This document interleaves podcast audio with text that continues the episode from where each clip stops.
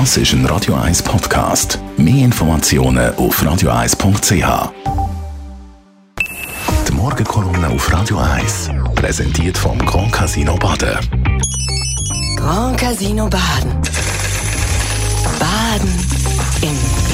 Morgen, Matthias. Guten Morgen, Dani. Nach langem Theater gibt es keine gemeinsame Zukunft mit dieser Doppelspitze vom Schauspielhaus. Jawohl, das Theater um das Theater hat vorläufig ein Ende gefunden.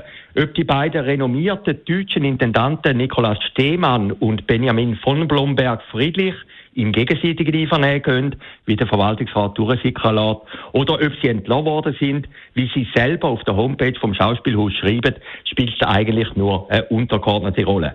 Tatsache ist, die Tragikkomödie um das Schauspielhaus selber, wo in den letzten Monaten stattgefunden hat und man könnte meinen, mehr Leute interessiert und ein grösseres Medieninteresse gehabt hat als das Stück im Theater selber, ist mit dem Abgang zu Ende, auch wenn es kein Happy End ist.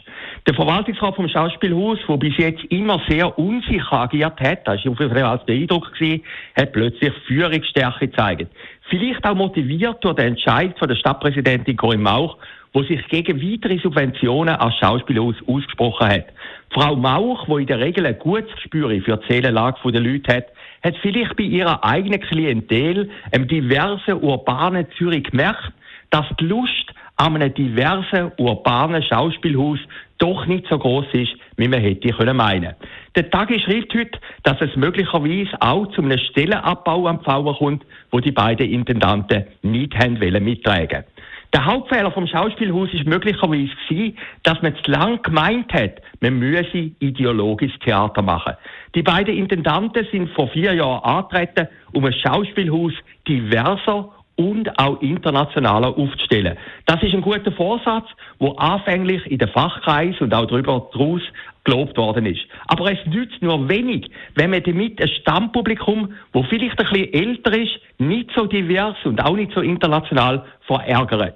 Verärgern gängt ja noch. Das gehört ein bisschen zum modernen Theater. Schlimmer ist, wenn ein Stammpublikum einfach immer weniger oder gar nicht mehr kommt.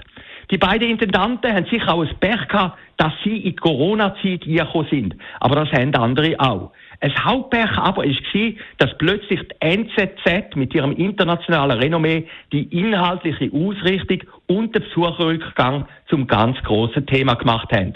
Da spielt es keine Rolle, dass die meisten Stücke sehr gut inszeniert sind. Oder auf einen kurzen Nenner gebracht, das Schlimmste für ein Theater ist es, wenn der Saal halb leer ist.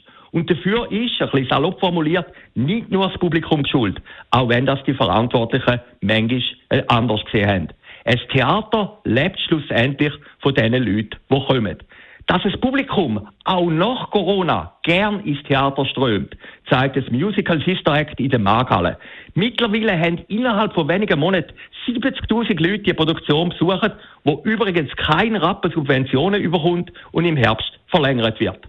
Eins jedenfalls hat die Debatte ums Schauspielhaus trotzdem gezeigt, und das ist vielleicht das Hauptverdienst der beiden abtretenden Intendanten, den Zürcherinnen und Zürcher ist das Schauspielhaus überhaupt nicht egal und hat im Selbstverständnis von der Stadt einen sehr wichtigen Stellenwert.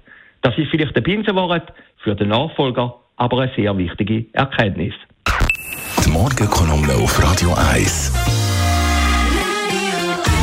Zum Nachlesen als Podcast auf radio1.ch. Die Morgenkolumne vom persönlichen Verleger und Chefredakteur Matthias Ackeret. Heute Abend wieder zu hören in der Sendung zusammen mit Mark Jäcki. Sie heisst Shortlist, gibt es nach der 6 News und gibt es auf allen Podcast-Kanälen.